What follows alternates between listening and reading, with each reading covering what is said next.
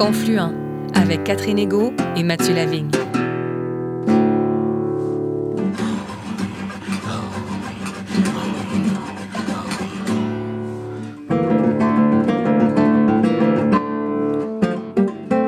Bonjour Catherine.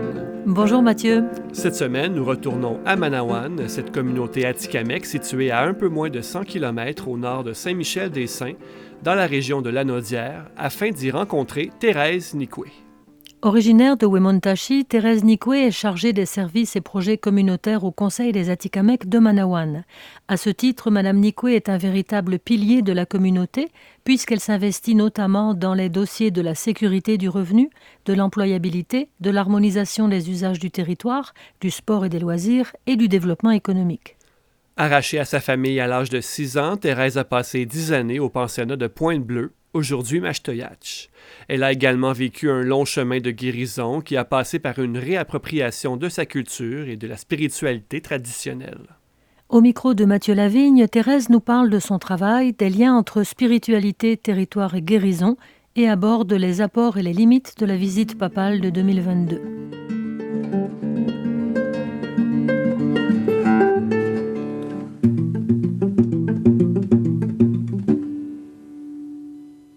Thérèse Nikwe, Kwe, Oui, Kichimigwetch de, de me recevoir euh, dans votre bureau aujourd'hui à Manawan.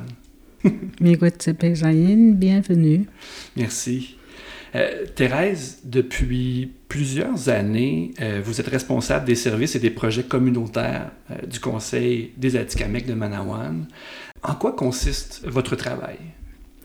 En fait, je suis ici depuis mars euh, 2014. Là. Je suis revenue dans la communauté après, euh, après une trentaine d'années, là, dans le fond.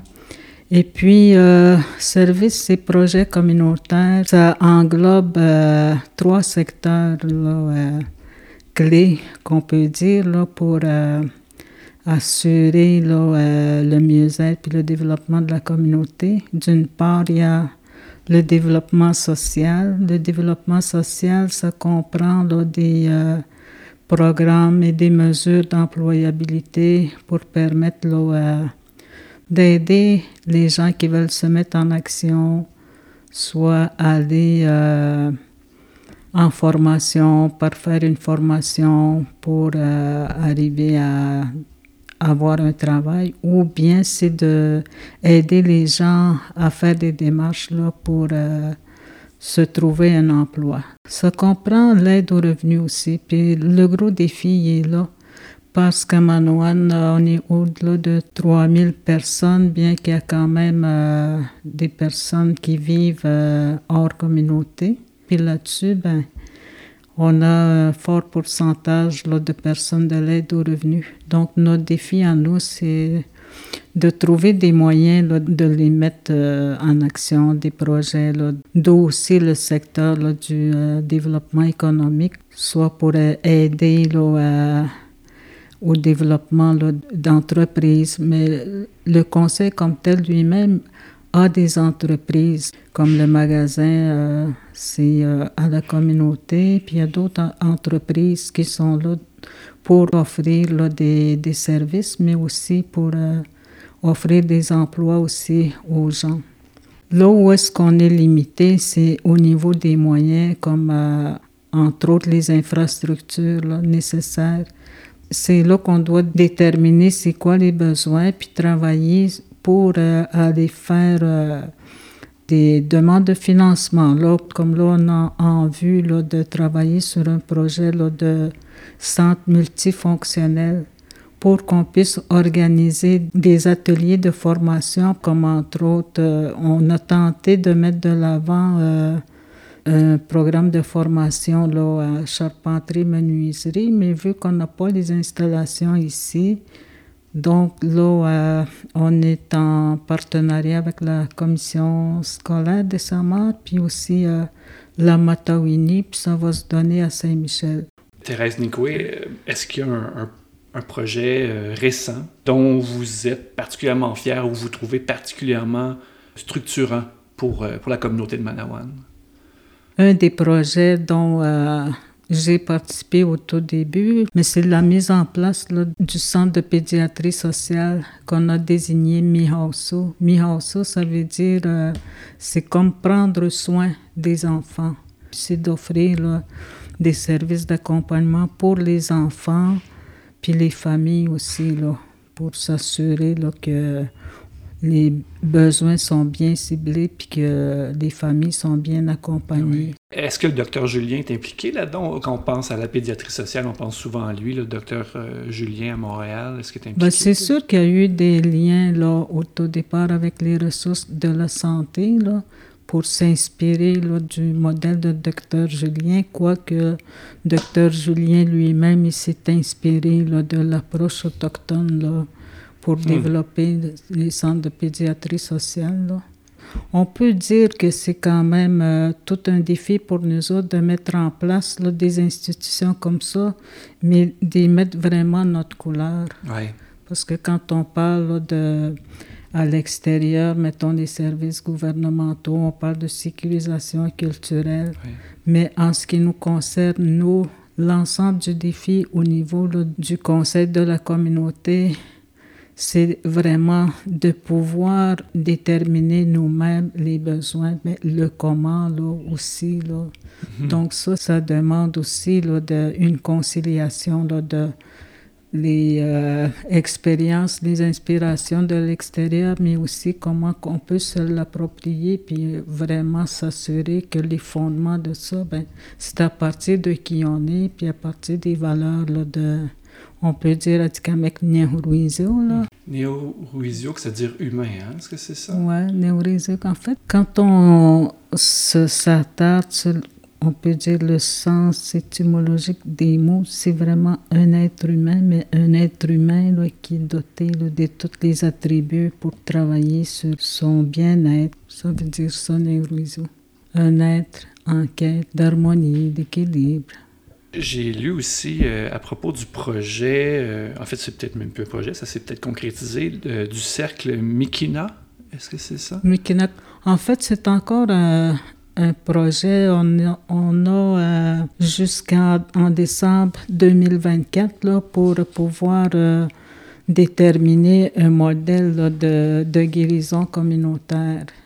C'est sûr que le projet au départ, c'est financé par le ministère qui s'appelait la condition féminine. Aujourd'hui, ils ont ajouté l'égalité du genre parce que l'objectif, les buts, en fait, c'est de contrer la violence fondée sur le sexe et le genre. Mais on sait très bien qu'une communauté comme Manawan, toute l'historique, là, tout revient dans le fond là, à contrer la violence qui a été euh, subi depuis des générations. Là, on parle beaucoup d'abus euh, sexuels, entre autres. On sait qu'il y a eu les écoles résidentielles, les pensionnats, mais même avant ça, il y a eu des pratiques là, justement de missionnaires qui n'étaient pas trop catholiques, comme on dit. Là. Mm-hmm, mm-hmm. Fait qu'il y a tout un héritage de ça lourd là, qui fait que les gens, ben, la problématique qui subsiste encore dans la communauté, c'est qu'il y a beaucoup de violences fondées sur euh, le sexe, euh, violence conjugale aussi. Donc, on travaille pour, euh, ensemble pour déterminer le modèle qu'on doit mettre en place, le modèle de guérison communautaire. Hmm. Ce mot-là, guérison, on, l'entend souvent quand on parle des, des, communautés autochtones et, et j'ai entendu quelques personnes autochtones dire ben, euh, avant de parler de réconciliation, on va, parler de réparation puis de, guérison. Thérèse Nicoué, quel sens vous donnez à ce mot-là, guérison? C'est quoi votre conception de cette guérison qui est souhaitée, puis je l'imagine autant sur le plan individuel que, que collectif? Dans le fond, quand on parle de ça, nous-mêmes, on doit comme chercher à se comprendre qu'est-ce qu'on veut dire par là, puis qu'est-ce que ça implique tout ce travail-là, puis on n'a pas le choix que de revenir sur la façon de nommer les choses dans notre langue, la langue atikamekw. Puis pour parler de guérison, ben, on parle de blessures, on parle de mal-être. C'est apprendre à nommer qu'est-ce qui nous habite. Puis qu'est-ce qui nous habite, ben, il y a beaucoup justement de blessures et de traumatismes. Puis pour pouvoir agir sur ça, ben, dans notre langue, on dit Minochizu, c'est comme de rétablir l'équilibre à l'intérieur. Donc, ça rapport à ça quand on parle de guérison.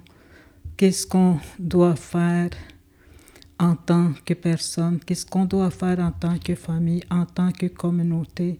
De rétablir l'équilibre, l'harmonie en chacun de nous, puis entre nous aussi, pour justement porter un message plus fort à l'extérieur pour faire comprendre notre réalité. Dans une communauté comme Manouane, comme dans d'autres communautés, il y a beaucoup de souffrance, il y a beaucoup, il y a un énorme travail à faire.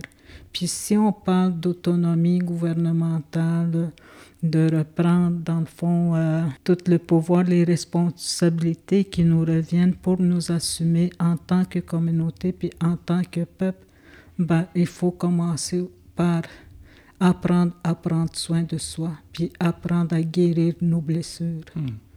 Et quelle place prend la spiritualité dans ce travail de guérison?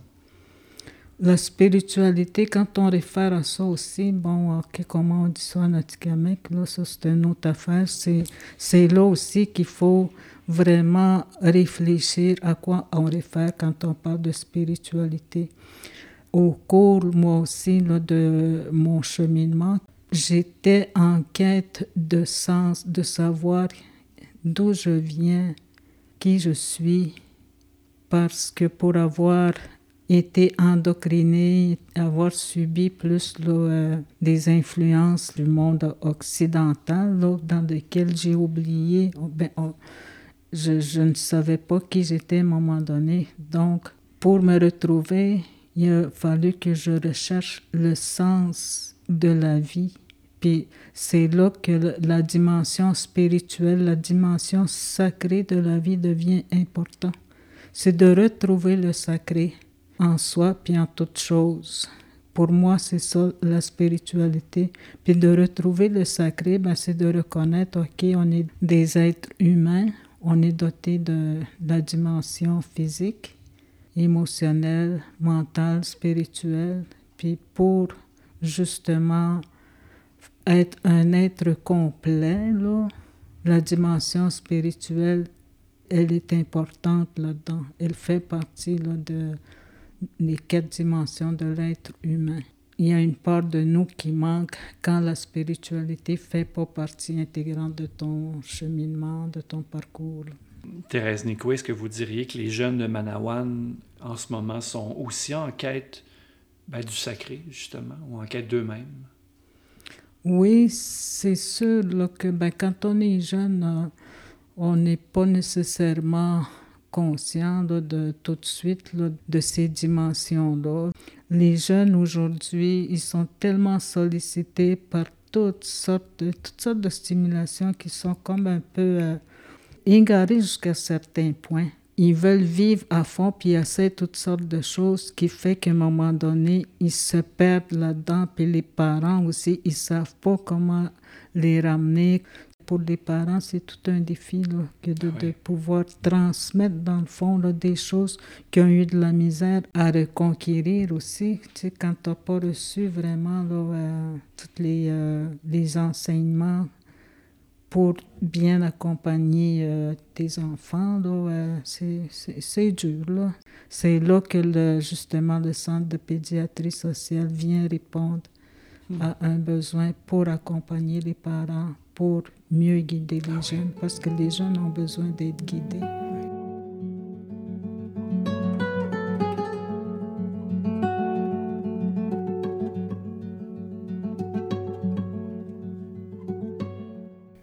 Thérèse, euh, la, question du, territoire, c'est une question sensible, je pense à Manawan, je pense aussi dans d'autres communautés euh, autochtones. Comment est-ce que vous décririez le rapport Atikamek au territoire? Mm. Ça fait quand même, moi aussi, là, depuis euh, les années 2000, que je suis comme impliquée là, dans des euh, réflexions, puis dans des projets là, pour qu'on puisse euh, constituer un bon argumentaire pour faire comprendre la vision du territoire par les Atikamekw. L'enjeu majeur, c'est le territoire. Puis on n'a pas nécessairement réussi à bien se faire entendre. C'est sûr qu'on s'inspire des savoirs et des connaissances de nos aînés. On a parlé de guérison tantôt. Ben, ça passe aussi par la réappropriation du territoire, mais aussi quand on parle de réappropriation, c'est surtout le rôle de gardien et d'intendance du territoire qui doit revenir dans la communauté. Parce qu'au fil du temps, avec, on peut dire, une perspective plus d'opportunités d'affaires, c'est sûr qu'il y a quand même des entreprises qui ont pris... Euh, forme dans les communautés pour aller chercher justement des, euh, des opportunités d'affaires. Mais le modèle comme tel, le rapport au territoire, c'est le modèle occidental qui nous est imposé, comme c'est des ressources à prélever, des ressources, c'est l'exploitation, puis c'est le côté plus business là, qui a fait son chemin. Qu'est-ce que l'Atikamek veut faire du territoire, comment il veut vivre, comment il veut perpétuer dans le fond euh, cette relation-là avec le territoire, puis surtout son rôle de, de gardien du territoire, puis gardien aussi de, de la vie comme telle, parce que c'est tout ça la question de fond là-dedans. Comment maintenir l'équilibre comment protéger les milieux de vie, les écosystèmes, mais comment permettre aussi à la de jouer un rôle important là-dedans. Quand on regarde la planète, l'état de la planète, s'il y a des personnes qui sont en mesure d'aider à revenir sur des pratiques plus respectueuses du territoire et de l'environnement, ben c'est les Atikamekw, c'est des groupes euh, comme les Atikamekw, puis c'est là-dessus qu'il faut comme euh, insister. Des fois, je me dis, là, avec... Euh, on ne sait plus qu'est-ce qu'on mange. C'est la production là, industrielle, puis tous les produits, mais ici, les gens, là, euh, il y a beaucoup de, de maladies chroniques, l'obésité et tout ça, là, mais ça provient aussi là, de un mode de vie, puis un mode d'alimentation, une façon de vivre qui est questionnable. On peut dire que c'est dans les 40 à 50 dernières années qu'on voit de plus en plus de, des problématiques de santé chronique. Là. Donc, depuis la sédentarisation. Ouais, depuis la euh, sédentarisation, vraiment. Là. Les gens le savent quand ils vont en, en territoire, en forêt, ils se sentent mieux. Hein. Les jeunes, notamment. J'imagine que les jeunes, quand ils vont sur le territoire, c'est complètement autre chose. Ils, ils, bougent, euh, il y a toujours quelque chose à faire. Euh. Mm-hmm. Oui, puis l'école, il y a quand même, quand on parle de se donner des institutions qui reflètent davantage qui on est, puis nos valeurs, ben, entre autres à l'éducation aussi. Il y a, on appelle ça Adikmek Neurisio ou Gitixkinomayen. Ça veut dire c'est de ramener les enseignements, de s'assurer qu'on y intègre les fondements culturels. Puis de plus en plus d'écoles, ben, ils organisent justement des, des programmes, des activités pour mettre les jeunes en lien avec le hmm. territoire, pour leur faire vivre dans le fond le territoire. Oui. Ah oui. Thérèse Nicoué, euh, vous avez pris la parole hein, dans, plusieurs médias durant la visite papale hein, qui est survenue l'été dernier, ben, en fait l'été 2022. Vous êtes vous-même une survivante euh, du pensionnat de Pointe-Bleue à, à euh, un peu plus d'un an après ce, pèlerinage du pape François au Canada, quel regard est-ce que vous posez sur cette visite-là et sur les excuses qui ont été prononcées par le pape François? Ben, c'est toujours une question très sensible. Tu on peut croire que le pape François, c'est un homme, en tant qu'homme, euh, il était peut-être sincère dans ses excuses, mais l'institution comme telle, jusqu'à quel point que il s'enligne vers des changements profonds. Oui, il y a des choses à corriger, à rétablir, à reconnaître. Les actions qui ont été posées, ben ça vraiment, euh, ça va prendre des générations là, pour guérir de ce que l'Église a fait là, dans l'histoire, mais aussi dans la question des pensionnats, là, ça va prendre un certain temps. Parce que même moi, personnellement, je me dis tout le temps, bon, comment je vis avec ça, comment je continue de vivre avec ça? Moi, je participe pas vraiment ici de, les messes du dimanche. Là, moi, je vais aller à l'église quand il y a des événements là, vraiment qui viennent me chercher, soit des, euh, des baptêmes, des cérémonies comme ça. Là. Le défi qu'il y a, c'est vraiment d'intégrer des rites et des pratiques. Tu sais, donner une couleur vraiment euh, autochtone, je peux dire, à, mm-hmm. à, la mission de l'Église comme telle. Mais est-ce qu'il est prêt à le faire? Jusqu'où est-ce qu'il est prêt à le faire? Ça, je me questionne là. Mm-hmm. Parce que moi, dans le fond, qu'est-ce qui m'a ramené, moi? C'est vraiment de faire le retour aux sources, là, puis de remonter très loin. C'est quand euh, il y a eu le contact, là, puis de partir de là. Parce que dans le fond, euh, les Autochtones ont été affaiblis par toutes les interventions, dont entre autres de l'Église.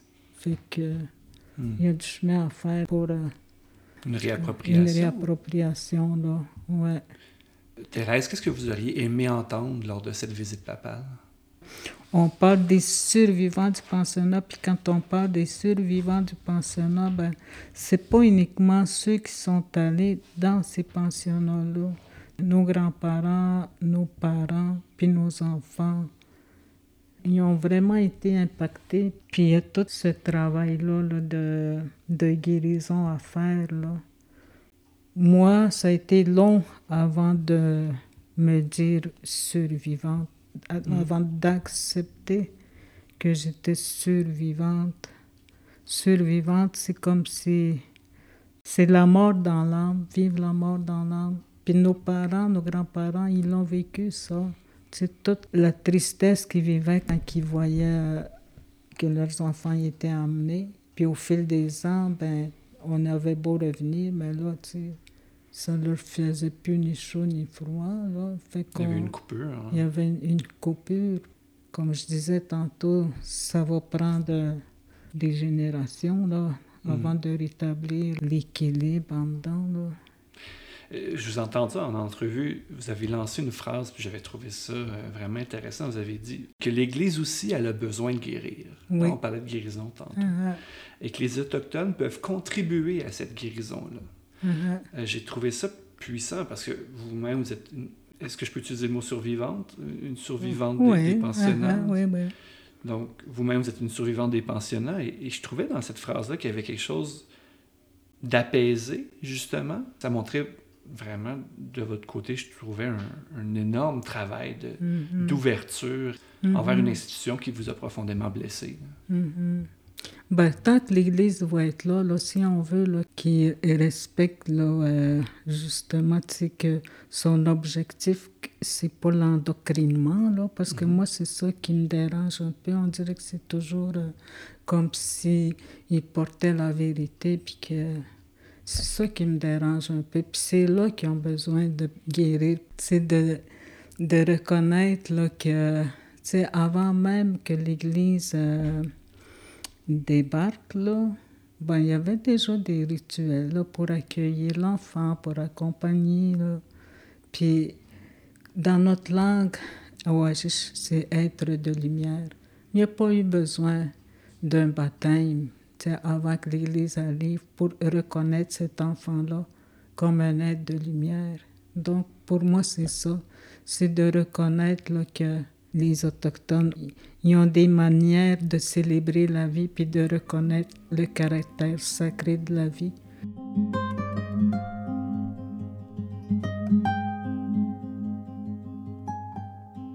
Thérèse Nicoué, vous avez étudié au, mythique euh, Collège Manitou, un centre éducatif pour autochtones qui était euh, situé à la Macasa euh, au Québec et qui était en fonction de 1973 à 1976. Hein. C'est assez court, mais ça a été comme une comète, ce collège-là. plusieurs grands leaders autochtones y sont mm-hmm. passés. Quel a été l'impact de votre passage au Collège Manitou dans, dans la suite de votre parcours? C'est ça qui m'a aidé à me mettre sur le chemin du retour, si je peux dire. Mhm. Entreprendre vraiment la quête là, euh, identitaire.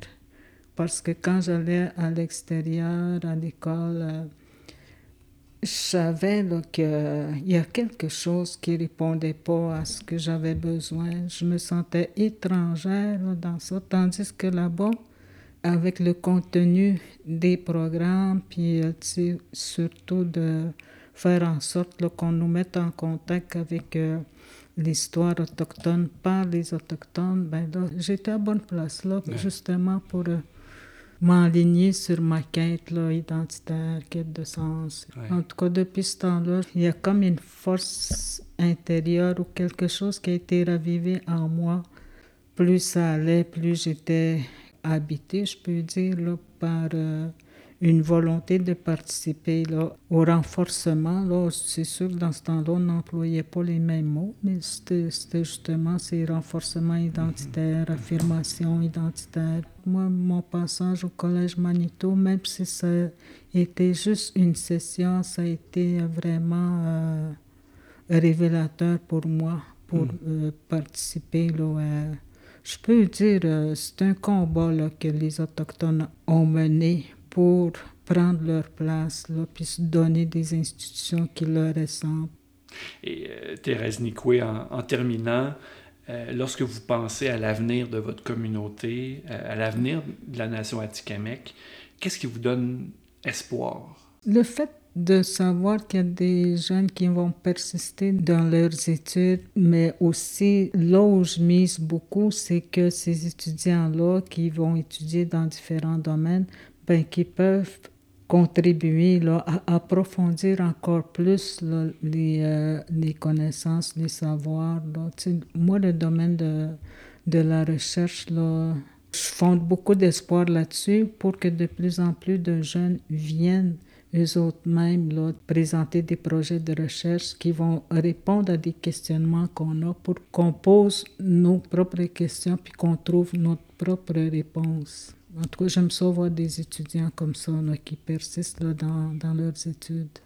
Qui redonnent à, la communauté, qui ramènent uh-huh. ce savoir-là, qui partagent le uh-huh. savoir. Euh, Thérèse Nicoué, Kichimigwech, vraiment, mm-hmm. pour euh, le temps que vous m'avez accordé, Kichimigwech, vraiment, ça a été un moment uh-huh. précieux. Merci.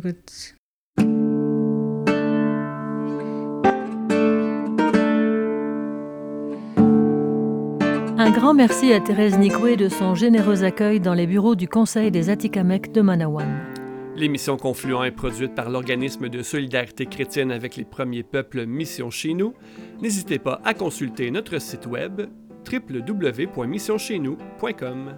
Merci Mathieu. Merci Catherine. Nous nous retrouvons la semaine prochaine. D'ici là, Radio VM et Radio Galilée nous accompagnent au fil de leur formidable programmation.